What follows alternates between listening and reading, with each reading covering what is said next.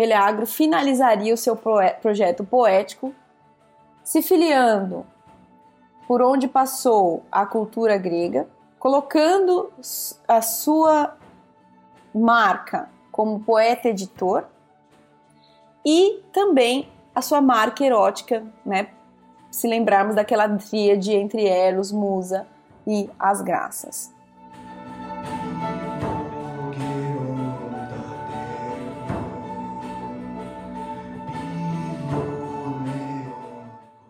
Olá, meu nome é Flávia Amaral e eu sou atualmente pós-doutoranda do Departamento de Estudos Clássicos da Universidade de Toronto e faço parte do grupo de pesquisa helenística da USP, que tem como objetivo entender o período helenístico sob o ponto de vista da literatura. Minha área de pesquisa é a poesia helenística e eu trabalho sobretudo com o gênero epigramático.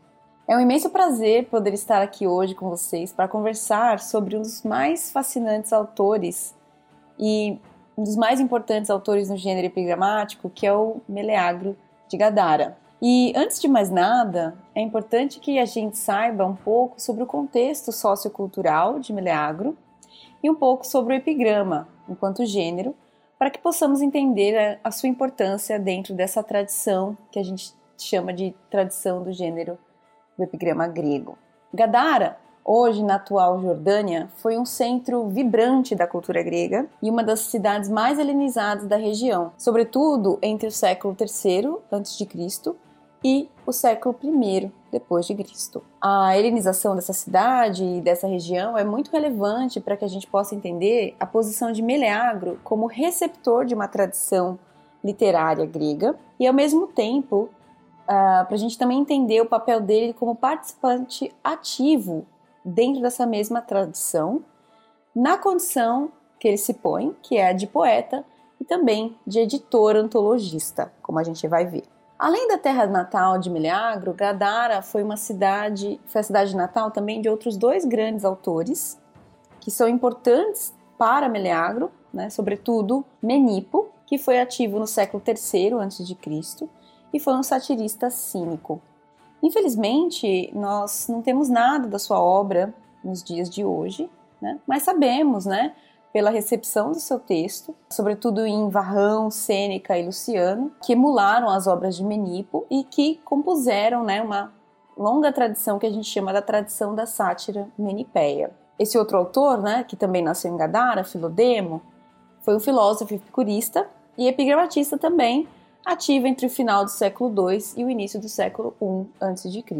Meleagro vem posteriormente, né, foi ativo no primeiro século antes de Cristo, e ele teria composto uma obra chamada As Graças, que teria seguido Menipo como modelo. E embora a gente não tenha essa obra hoje, a gente sabe que ela tem esse título e é filiada ou emulou Menipo pelo próprio Meleagro, em alguns dos seus autoepitáfios. E o que, que a gente tem então hoje do Meleagro? Nós temos 132 epigramas que fizeram parte da sua guirlanda, né, que foi uma coleção de epigramas com epigramas de antecessores de Meleagro, de seus contemporâneos e a gente vai ver que Abia, ah, de forma muito astuta, ele colocou também os dele dentro dessa mesma coleção. Então, assim, a gente pode entender que o Meleagro, além de epigramatista, foi um editor né, dessa grandiosa coleção de epigramas que depois serviu de modelo para outras antologias posteriores. E essas antologias posteriores, junto com a dele, foram reeditadas e remodeladas até chegarem, de um grosso modo, né, porque a, a história é bem longa, mas a grosso modo, essas outras antologias e a de Meleagro foram reeditadas até chegarem ao formato da antologia grega que temos hoje. Partindo do fato de que Gadara era um importante centro da cultura grega e que nos tempos de Meleagro já havia grande circulação de papiros, de escritos, né, dos livros, uh, não é muito surpreendente para nós que ele tenha editado uma antologia de epigramas, já que ele deve ter tido acesso a edições uh, de autores particulares que deveriam circular na sua região.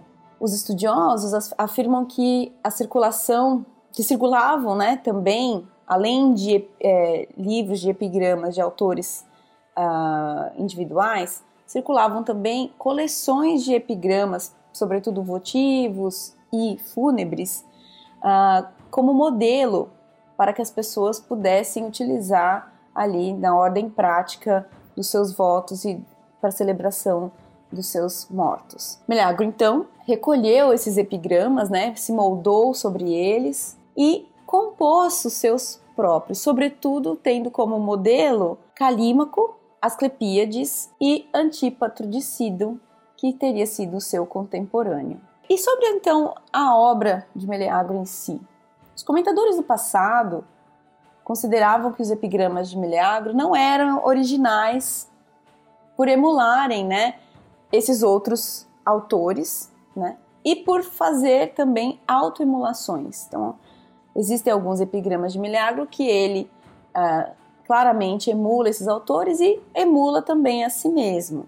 Porém, com os estudos de, sobre Meleagro sobre, e, e também sobre a organização das antologias que culminaram na antologia grega no século XX, sobretudo os estudos da professora Guts Wheeler, atualmente na Universidade de Cincinnati, passamos a ter uma visão diferente sobre a obra de Meleagro por conta do entendimento da sua obra dentro de um projeto poético de imitação e também a sua capacidade de arranjo quando analisamos, né, o projeto da guirlanda. Apesar de a guirlanda ter sido perdida na sua uh, concepção original, né, infelizmente, né, seria maravilhoso ter acesso a essa coleção. Nós estudiosos acreditamos que na antologia de grega de hoje nós temos grupos de epigramas que chamamos como sequências de mileagros, que teriam sido grupos intactos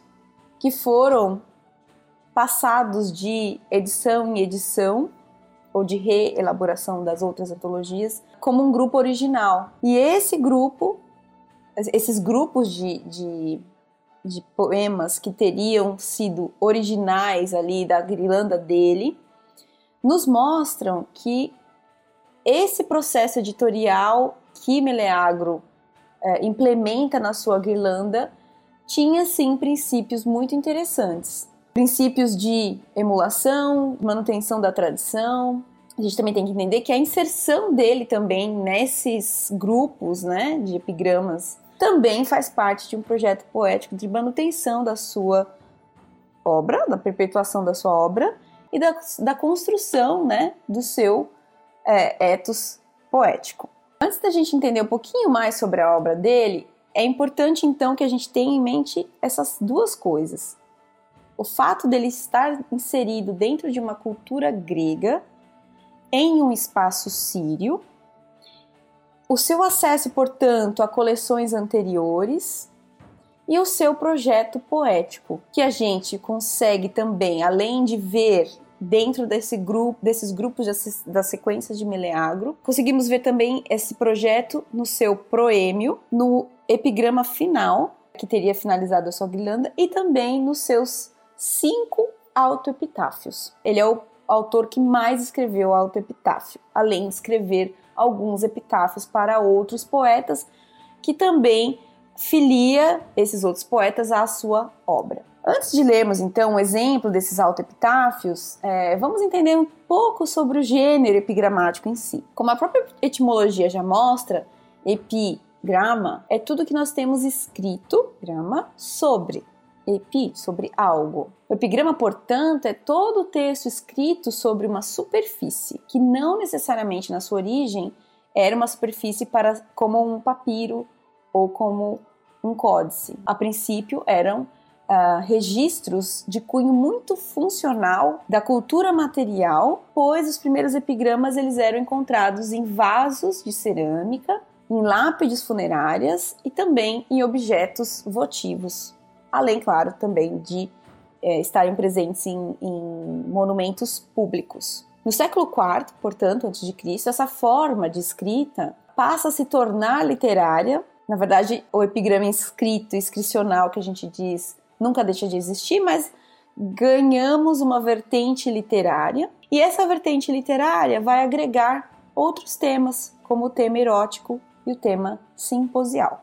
Quando Meleagro escreve os seus cinco autoepitáfios, ele se filia à origem inscricional do epigrama, por serem fúnebres, e transforma ao mesmo tempo essa, essa, essa, subcategoria com trazendo os elementos da sua poética. Um desses autoepitáfios que ilustra bem uh, isso da, do projeto poético é o epigrama 419 do livro 7, que é o livro dos epigramas funerários da antologia grega, né? Como eu já disse, a maior coleção de epigramas que temos hoje. E esse epigrama diz assim: Vai quieto, estrangeiro, pois entre os pios, o velho, o que dorme preso no sono que lhe cabe, é Meleagro, filho de Eucrates, o qual uniu o doce lágrima Eros e as musas com as graças alegres. Tiro, filha dos deuses, me fez homem, e o solo sagrado dos Gadarenos, e Cós, amada pelos Méropes, cuidou de mim, velho. Pois se tu és sírio, Salam. Se tu és fenício, Naidios. E se és grego, Haire. E digas o mesmo. Nesse poema, há elementos essenciais sobre o gênero do, do epigrama fúnebre, a interpelação do transeunte no primeiro verso, chamado de estrangeiro, do uso da, das estradas como local para depósito dos, dos mortos, né, para enterramento. Nós temos a filiação do morto, que é muito importante, a sua origem, né, de onde ele, onde ele nasceu e viveu, e uma saudação. Embora esse poema traga elementos tão tradicionais né, da epigramática fúnebre, esses elementos estão dentro de um novo contexto, né, pois o poeta traz para o alto epitáfio elementos da sua obra. Um dos versos ele coloca né, o qual uniu o doce lágrima Eros e as musas com as graças alegres. Além disso, ele coloca o seu contexto sociocultural, que ele pelas cidades onde ele passou e pelas línguas, né, que ele imagina que o passante ali teria, né? A referência, né, uniu o doce lágrima Eros, as musas com as graças alegres, é uma referência de, de uma tríade que vai perpassar a obra de Meleagro, porque ela é sobretudo de cunho erótico. Além disso, a gente tem uma referência para esse As Graças, né, que teria sido o título da obra satírica, né, que Meleagro teria composto emulando o seu antecessor Menipo. Os seus epigramas eróticos, portanto, estariam lá compondo a sua guirlanda. E aí, vamos pensar um pouco sobre essa imagem que o Meleagro usa para essa metáfora, né? Para a sua coleção de epigramas. A guirlanda, enquanto objeto, ela é um arranjo de plantas e flores em formato circular. E ela se constrói geralmente sobre uma base e sobre ela se colocam essas folhas e flores em ramalhetes ou em unidades. Pensando do ponto de vista do antologista Meleagro, ele parte dessa imagem para designar a sua coleção de epigramas e leva em consideração esses arranjos de poemas né, que ele sabiamente, de acordo com aquelas sequências que eu mencionei anteriormente, arrematava com os seus próprios poemas. A guirlanda de Meleagro, então, seria né, uma guirlanda formada de diversos ramalhetes com folhas e flores variadas. Essa constituição, de acordo com os estudiosos, era, era em quatro livros. Teria sido em quatro livros, né? O livro fúnebre, o livro votivo, o livro erótico simposial e o livro, o livro epidêtico. Então, dentro desses livros, os arranjos seriam também de mini temas ou de subtemas, de acordo com a edição. E ele ia compondo seus epigramas dentro desses subtemas. Então aí a gente consegue perceber um pouco da sagacidade poética e editorial de Meleagro, né? Recolheu esses epigramas de coleções anteriores de outros autores. A partir disso, verificou temas grandes, né, os, os, os temas regentes, digamos assim, né, o fúnebre, o votivo, o erótico simposial e o epidêtico.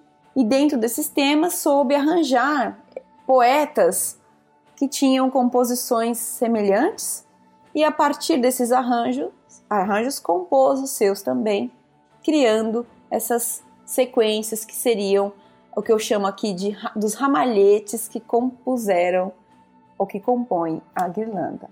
E por quê? Como que nós sabemos, né, que esse, embora a gente não tenha essa coleção, que ela era chamada de guirlanda? Isso aparece no seu proêmio, que é o, é o primeiro poema do livro 4 da antologia grega atual, que é composto pelos outros proêmios das outras coleções, a coleção de Filipe e a coleção O Ciclo de Agatias. E esse poema que teria aberto, né, esse proêmio que teria aberto a Guirlanda, ele é o maior poema do Meleagro, né? ele é um poema de 58 versos indísticos, elegíacos.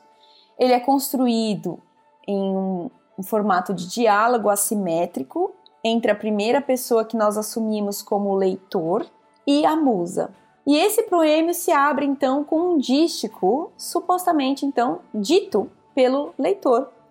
E ele é assim: Musa amiga, a quem ofereces este canto rico em frutos? Ou quem é o forjador da guirlanda de poetas ínicos? Esse leitor, embora se coloque na, na condição de não saber quem fez e o que é aquilo que, da, é, que, a quem aquela obra foi ofertada, reconhece que ela é uma guirlanda de poetas ínicos. Então aqui nós já temos, né, essa imagem que entra para nós circular, né, que vai ser desenvolvida então depois com a fala da musa. Vale notar também aqui o caráter votivo desse dístico que eu acabei de ler para vocês pois nós temos uma interpelação desse leitor, que poderia ser esse, um transeunte passando por um objeto votivo no templo, e também há um demonstrativo importante, né, esse este canto rico em frutos, que remete ao próprio canto mesmo, né, a própria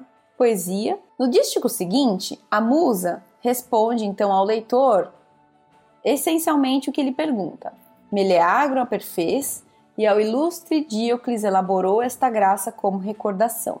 O poema, a, a resposta estava ali, porém, ela começa uma catalogação dos poetas na forma é, é, é, quase um índice de uma forma diferente, né? Começa essa catalogação de plantas e flores e poetas que estão associados. E aí isso dá um paralelo para gente. É, nós podemos ter como um paralelo o catálogo das naus do canto 2 da Odisseia, né? Que a musa narra, né? Ela vai dizer, contar, falar, catalogar todos os povos e guerreiros e naus que participaram da guerra. Ao mesmo tempo, a gente pode entender também essa sequência desse poema da musa falando sobre todos os poetas ali, cada poeta associado a uma flor, a uma planta, como uma própria êxfrasis, né? como uma própria descrição dessa guirlanda. E aí então a musa vai elencar os 48 epigramatistas, incluindo Meleagro, que teriam composto né, a guirlanda. E assim, é, é nessa fala que a musa então, é nessa fala da musa, perdão, que a guirlanda de fato se constrói e se constrói também como projeto poético, por ele ter colocado as melhores flores da guirlanda junto com os seus galantos prematuros, como nós vemos no verso 55. O poema então se encerra com a musa oferecendo essa graça aos seus amigos, ou seja, Diocles e Meleagro, e coloca essa guirlanda como algo comum aos iniciados, ou seja, ela se torna algo partilhado aos conhecedores, apreciadores e compositores de poesia. Então ela diz assim: Enquanto aos meus amigos trago esta graça, aos iniciados esta melíssona guirlanda das musas é comum. Esse prêmio, portanto, se filia à tradição da inspiração da musa ou da, a, da catalogação da musa, mas sob o ponto de vista da elaboração manual da confecção de uma guirlanda floril. Temos aqui então uma musa que admite que o feitor é Meleagro, mas também se coloca como ela sendo aqui concede a graça aos dois, ou seja, ela concede a graça a Meleagro que dá de recordação essa guirlanda para Diocles. Ao se valer então da imagem da guirlanda, o poeta inaugura na prática, e até onde temos notícia, a primeira antologia da antiguidade, não com o termo antologia que aparece depois, mas na sua concepção mesmo de poemas reunidos propositalmente com uma intenção editorial por trás. A sua obra serviu de modelo para Filipe no século I depois de Cristo, e isso ele nominalmente diz no proêmio dele, Filipe, e considera que, se, que a sua antologia tenha fundado uma espécie de paradigma do que é a excelência no epigrama grego. Além do proêmio, como parte da sua, do seu projeto poético, como eu disse antes, nós temos os autoepitáfios de Meleagro e o epigrama final que teria fechado a antologia dele, né, a Guirlanda, que é o epigrama 257 do livro 12, que eu vou ler para vocês. Eu, a coroa que anuncia a última página, guardiã fiel das colunas escritas, digo que quem terminou este trabalho, reunindo neste livro todos os poetas em uma única obra, foi Meleagro, e ele entrelaçou perene guirlanda poética de flores em memória de Díocles. E eu, espiralada e curvada como o dorso de uma serpente, sento no trono no fim desta obra douta. Aqui, Meleagro é retomado como autor desta coleção, que já se coloca como perene guirlanda poética. A imagem aqui, então, enquanto nós temos no poema a imagem da guirlanda, Aqui nós temos a imagem da corones, que seria a marca que simbolizava o final do texto no papiro, também com nuances circulares. Nós temos aqui um objeto falante, né, que coloca a sua função de guardar o texto, de marcar né, a, a, quem recebeu essa guirlanda e quem foi o seu feitor. Dessa forma, então, Meleagro finalizaria o seu projeto poético se filiando por onde passou a cultura grega, colocando a sua marca como poeta editor e também a sua marca erótica, né? Se lembrarmos daquela tríade entre Eros, Musa e as Graças. Para a gente encerrar então essa conversa de hoje sobre esse fantástico autor, uh, vamos retomar um pouquinho, né? Então, Meleagro foi ativo no século I, ele é um poeta antologista que escreve em grego dentro de uma cultura helenizada em um contexto sírio. Ele é consciente do seu lugar histórico, cultural e poético e se filia à tradição ao compor uma antologia de epigramatistas anteriores e contemporâneos, compondo também os seus epigramas em relação direta de emulação com eles e, em algumas vezes, com os seus próprios epigramas. Essa coleção então se chama Guirlanda, né, como eu disse para vocês, baseada nessa imagem circular, perfeita de uh, associação de poetas com plantas e flores. Sua composição foi tão importante que serviu de base para o que entendemos hoje como a excelência do epigrama grego e para antologias posteriores. A riqueza então da sua composição é de dupla natureza, né? Tanto seus epigramas sagazes de emulação Uh, nós temos sacadas muito sagazes nas emulações que ele faz e também no seu projeto editorial, né? Que a gente pode é, comprovar com as sequências de Meleagro. Eu espero que eu tenha contribuído e tenha instigado a curiosidade de vocês para lerem um pouco mais sobre esse poeta, sobre o gênero epigramático, que é muito interessante e nós temos uma fartura de material ainda a ser explorado. Espero que vocês tenham gostado e até até o nosso próximo encontro. E aí, gostou da aula? Se quiser aprender mais, confira a sugestão de leitura na descrição deste episódio. Este podcast foi editado pelo Serviço de Comunicação Social da Faculdade de Filosofia, Letras e Ciências Humanas da Universidade de São Paulo.